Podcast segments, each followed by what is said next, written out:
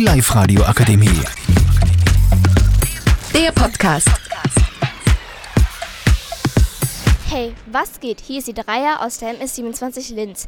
Und wir sind Sarah Nathan, Diar, Kevin, und Clarissa. Heute reden wir über Blackouts. Aber was ist ein Blackout, Nathan?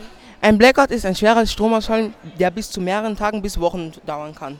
Wie verhält man sich in so einer Situation? In so einem Fall sollte man sich vorher mit Lebensmitteln und Hygienprodukten für bis zu drei Wochen ausstatten.